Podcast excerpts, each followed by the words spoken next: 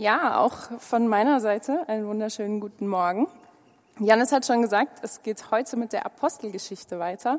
Und wenn ich die Apostelgeschichte lese, bin ich immer wahnsinnig beeindruckt. Ich denke immer, wow, was da abging früher. Was haben die anders gemacht als wir heute? Äh, und genau deswegen schauen wir uns ja auch die Apostelgeschichte und verschiedene Passagen darin an, weil wir glauben, dass wir auch heute noch was von den Christen und von den ersten Gemeinden damals lernen können. Heute geht es in dem Text um die Gemeinde in Antiochia, die sich entschieden hat, zwei Personen aus ihren eigenen Reihen auszusenden, damit Menschen überall von Jesus hören können. Und Janis hat ja schon gesagt, dass das letztlich auch dazu geführt hat, dass das ganze römische Reich christianisiert wurde, was, wenn man sich das mal vorstellt, echt irgendwie, ja, richtig beeindruckend und riesig ist. Und wir wollen uns einfach so ein bisschen anschauen, wie das Ganze losging. Und meine These ist, dass die krasse Ausbreitung vom Christentum ganz stark mit einer Haltung von Gemeinde zu tun hat. Nämlich dem Reden Gottes Raum zu geben, zuzuhören und dann im, ihren Auftrag auch auszuführen und in dem Fall von der Gemeinde jetzt Menschen auszusenden. Vielleicht kann uns ja der Text heute ein bisschen inspirieren. Ich lese Apostelgeschichte 13, die Verse 1 bis 12. In der Gemeinde von Antiochia gab es eine Reihe von Propheten und Lehrern.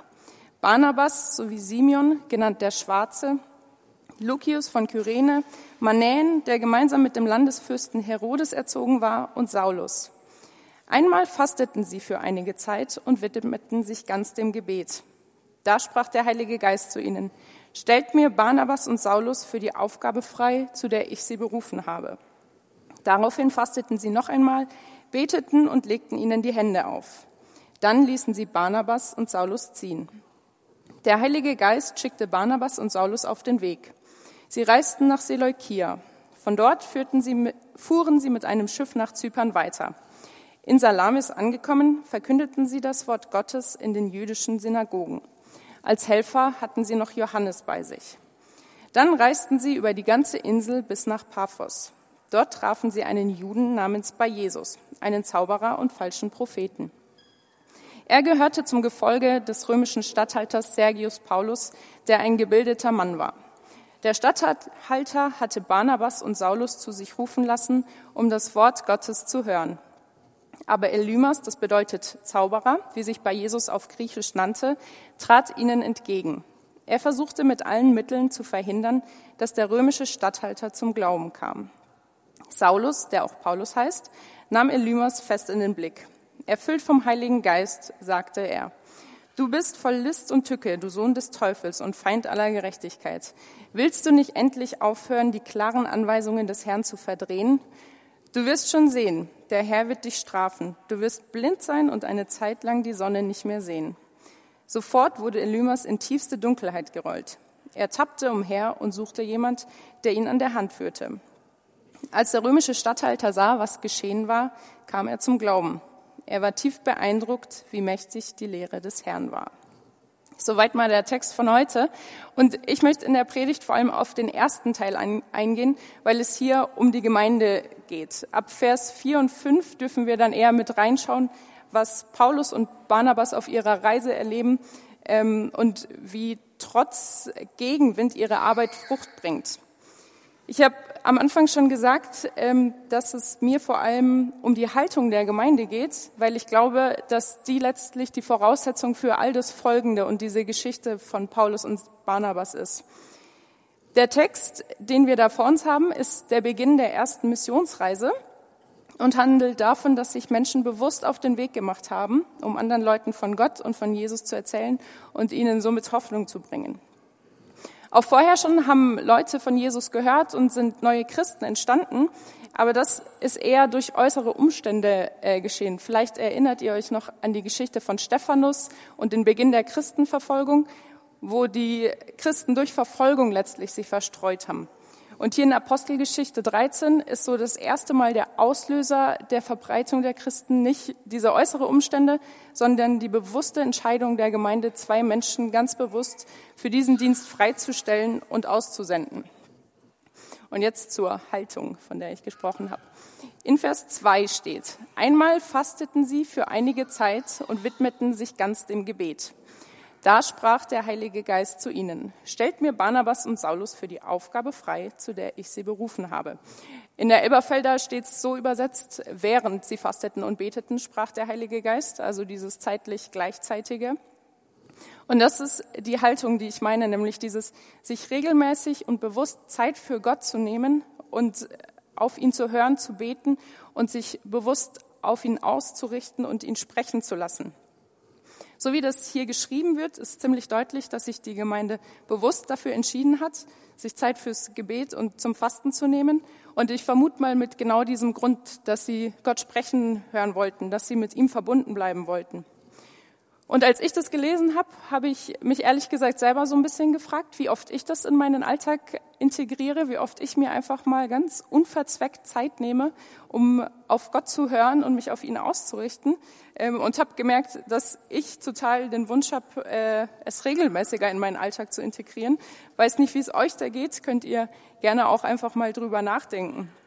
Und ich glaube auch für jede Gemeinde ist das eine gute Frage, sich ab und zu mal äh, zu stellen. Wie oft nehmen wir uns als Gemeinde die Zeit, mal alles organisatorische, organisatorisches sein zu lassen und die ganzen To-Do-Listen mal auf die Seite zu stellen und einfach nur auf Gott zu hören und uns auf ihn auszurichten, um zu sehen, was ja Gottes Plan für die Gemeinde ist, wie es weitergehen soll.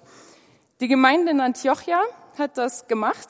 Vielleicht haben sie es kurz darauf auch kurz bereut, ähm, weil ich vermute mal, dass sie nicht unbedingt damit gerechnet haben, dass der Heilige Geist ihnen ausgerechnet sagt, dass sie zwei ihrer besten Leute freistellen sollen. Vorher gab es das in der Form ja noch nicht. Ähm, und ich denke mal, dass die Gemeinde das überrascht hat, dass das irgendwie ein neuer Gedanke war, der gleichzeitig gar nicht so weit hergeholt ist. Das Letzte, was Jesus seinen Jüngern mit auf den Weg gegeben hat, war genau das. Geht in die Welt, erzählt den Menschen von mir. Und letztlich ist es ja auch dieses, Gott hat Jesus zu den Menschen gesandt und dann sendet Jesus uns weiter, sodass wir der Welt Hoffnung bringen können. Und trotzdem glaube ich, dass die Gemeinde erstmal davon überzeugt war, dass Paulus und Barnabas genau am richtigen Ort waren und einen richtig guten und wichtigen Job gemacht haben, was garantiert auch so war und selber nicht unbedingt auf die Idee gewesen wären, die beiden jetzt auf Missionsreise zu schicken. Warum sollten sie das auch tun? Warum sollte eine Gemeinde sagen, wir senden zwei unserer besten Leute aus, wir stellen sie frei, wenn man genau weiß, man wird selber erstmal drunter leiden. Zwei gute Leute gehen, die vorher wahrscheinlich gepredigt haben und alle möglichen Dienste getan haben. Die Gemeinde leidet, es sind Ressourcen plötzlich weg, es entstehen Lücken, Beziehungen brechen ab. Ähm, ich glaube, es war nicht so eine einfache Entscheidung. Und ich finde sehr weise, wie die Gemeinde hier handelt, nämlich es steht da, dass sie sich nochmal Zeit genommen haben, um zu beten und zu fasten und erst dann die beiden ausgesandt haben. Und wahrscheinlich haben sie diesen Prozess für nochmal Klarheit und Sicherheit äh, gemacht. Und ich habe mich gefragt, warum es, abgesehen von der Aufforderung und Bitte des Heiligen Geistes, gut für eine Gemeinde ist zu senden, obwohl man erstmal verliert. Natürlich, wenn man sich die Auswirkungen aus, anschaut, das ganze römische Reich wurde christianisiert, ist das ein ziemlich guter Grund. Aber ich glaube, dass es auch unabhängig davon für Gemeinde ein Segen sein kann, Menschen freizustellen und zu senden und gehen zu lassen. Bei dieser Frage äh, musste ich an eine Pflanze denken. Jetzt kann mal das Bild äh, reinkommen. Mein Papa äh, ist so ein Pflanzenmensch, der gerne gärtnert und in der Gärtnerei aufgewachsen ist. Deswegen musste ich mir als Kind immer viele Weisheiten über Pflanzen anhören. Ich hoffe, dass ich genug äh, aufgeschnappt habe, um jetzt nichts Falsches zu sagen. Aber bei Pflanzen ist es ja so, dass sie sich vermehren und verbreiten. Das weiß, glaube ich, jeder. Und manche Pflanzen haben Ableger, die man dann abmacht und neu eintopft und dann wächst eine neue Pflanze und so geht das weiter. Und bei anderen Pflanzen ist es so, dass man bewusst einen Teil abschneiden und abtrennen muss und den dann wieder neu einpflanzt und daraus eine neue Pflanze entsteht. Ähm, und ich musste beim Text besonders an diese zweite Art von Pflanze denken, zum Beispiel das Einblatt, was ihr hier sehen könnt. Damit sich diese Pflanze vermehrt, trennt man einen Teil von der Pflanze ab, den man dann neu einpflanzt. Und dadurch ist natürlich die alte Pflanze erstmal ein bisschen kleiner, vielleicht auch nicht mehr ganz so schön, wie sie es vorher war und es fehlen irgendwie Teile. Und genau, vielleicht ist sie auch kurz bisschen schwächer. Aber dadurch, dass Teile von der Pflanze weg sind, ist es auch möglich, dass andere Teile wieder nachwachsen und dass die Pflanze letztlich größer wird und stärker wird. Und ganz nebenbei entsteht auch noch eine andere Pflanze.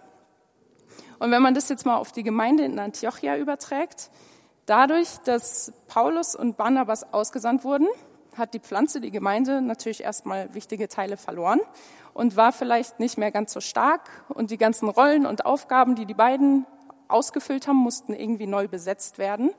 Und das ist vielleicht entweder durch äh, Menschen, die eh schon geleitet haben, geschehen oder aber dadurch, dass ganz neue Menschen aufgetaucht sind, die bestimmte Teile übernommen haben und die dadurch auch selber als Person nochmal wachsen konnten und sich weiterentwickeln konnten. Also mit dem Weggang von Paulus und Barnabas konnte die Gemeinde, so denke ich, auch gewinnen. Andere Menschen konnten Verantwortung übernehmen und dadurch kann eine ganze Gemeinde wieder wachsen und einzelne Leute darin. Und gleichzeitig wurden eben Ressourcen frei, die dazu führten, dass viele Menschen von Jesus gehört haben. Weil die Gemeinde die beiden hat gehen lassen, konnten auf der ersten Missionsreise super viele Menschen von Jesus hören und so zum Beispiel auch der römische Statthalter, den wir im Bibeltext gerade hatten, der, glaube ich, eine ziemlich wichtige Schlüsselfigur für die Gegend dort war. Das sieht man auch ein bisschen daran, wie bei Jesus dagegen ankämpft, dass er von Jesus hört, weil entweder der Statthalter ist für dich oder gegen dich und je nachdem wird es einfacher oder schwieriger für die Christen dort vor Ort. Und ich finde es total stark, wie die Gemeinde gehandelt hat, auf Gott zu hören wahrscheinlich erstmal darüber diskutieren intern, dann nochmal zu beten und zu fasten und schließlich aus dieser Sicherheit heraus dann auch äh, loszulassen und zu senden. Und das ist so eine Haltung, die ich mir für mich selber, für jeden Einzelnen, aber auch für jede Gemeinde wünsche. Bis hierher war die Gemeinde handelnd. Und jetzt will ich noch ganz kurz auf den Rest vom Text eingehen, äh, weil ich es total schön finde, wie sich jetzt auch was verändert. Die Gemeinde hat ihren Teil getan. Sie haben die beiden freigestellt, sie haben für sie gebetet und hoffentlich später noch weiterhin für sie gebetet. Aber jetzt ist dann Gott an der Reihe. Nachdem sie ausgesandt wurden, schickte der Heilige Geist sie auf den Weg und sorgt für sie. Und ich glaube, das ist auch ein wichtiger Punkt für die Gemeinde. Das Loslassen auch so ein bisschen bedeutet, an Gott abzugeben. Ich finde, das kann auch ein gewisser Trost sein. Die Gemeinde darf wissen, dass die beiden alles Nötige und alles, was sie brauchen, vom Heiligen Geist bekommen. Als es in Paphos zu diesen Schwierigkeiten kommt, ist der Heilige Geist derjenige, der Paulus erfüllt und warum Paulus handeln kann. Und die beiden sind eben nicht auf sich alleine gestellt, sondern der Heilige Geist ist derjenige, der durch sie wirkt und arbeitet. Und ich glaube, dass so wie der Heilige Geist für die beiden sorgt, und da ist er auch genauso für die Gemeinde, die zurückbleibt, sorgt und da ist. Und deswegen will ich einfach dazu ermutigen, jeden Einzelnen, aber auch uns als Gemeinde, dass wir uns immer wieder Zeit nehmen und ein Beispiel an dieser Gemeinde nehmen, diese Haltung einzuüben, auf Gott zu hören und uns auf ihn zu fokussieren und vielleicht auch dieses Ding von Menschen mal aussenden und loslassen einzuüben. Lasst uns einfach nach dem handeln, was Gott uns aufs Herz legt. Vielleicht ist es auch was ganz anderes als Sendung, aber dieses Vertrauen in Gott haben, dass das, was er vielleicht sagt, auch gut ist. Jesus hat äh, in Johannes 15 mal gesagt, ich bin der Weinstock, ihr seid die Reben. Wer in mir bleibt und ich in ihm, der bringt viel Frucht. Denn ohne mich könnt ihr nichts tun. Und es ist für mich so ein Bild von dieser Haltung, dieses mit Jesus verbunden bleiben damit er uns befähigt und wir aus ihm heraus alles Nötige schöpfen können. Soweit mal meine Gedanken. Wir werden jetzt gleich ein Lied singen und danach wird der Text vielleicht noch mal ein bisschen praktischer für uns werden, weil wir heute leider traurigerweise unsere FSJlerin, die Deborah, verabschieden müssen oder dürfen, wie auch immer man es sieht. Äh, und dann aber auch die Ruth in die Gemeindeleitung einsetzen dürfen die für die Amelie kommt, die gegangen ist. Das ist auch, finde ich, da kann man schön sehen, Leute gehen und Leute kommen nach und besetzen Rollen nach. Während wir das Lied singen, gibt es die Möglichkeit zum Gebet. Die Höhleins, Volker und Andrea, genau, winkt einmal kurz, da hinten sitzen sie, äh, sind da und beten gerne für euch. Äh, wer sagt, mich beschäftigt irgendwas und ich würde mir wünschen, dass jemand für mich persönlich betet, darf einmal zur Tür einfach rausgehen. Da warten die beiden. Wenn die Tür auf der anderen Seite gerade geschlossen ist, einfach einen Moment warten und dann, genau, wenn sie sich wieder öffnet, ist wieder Platz. Jetzt singen wir.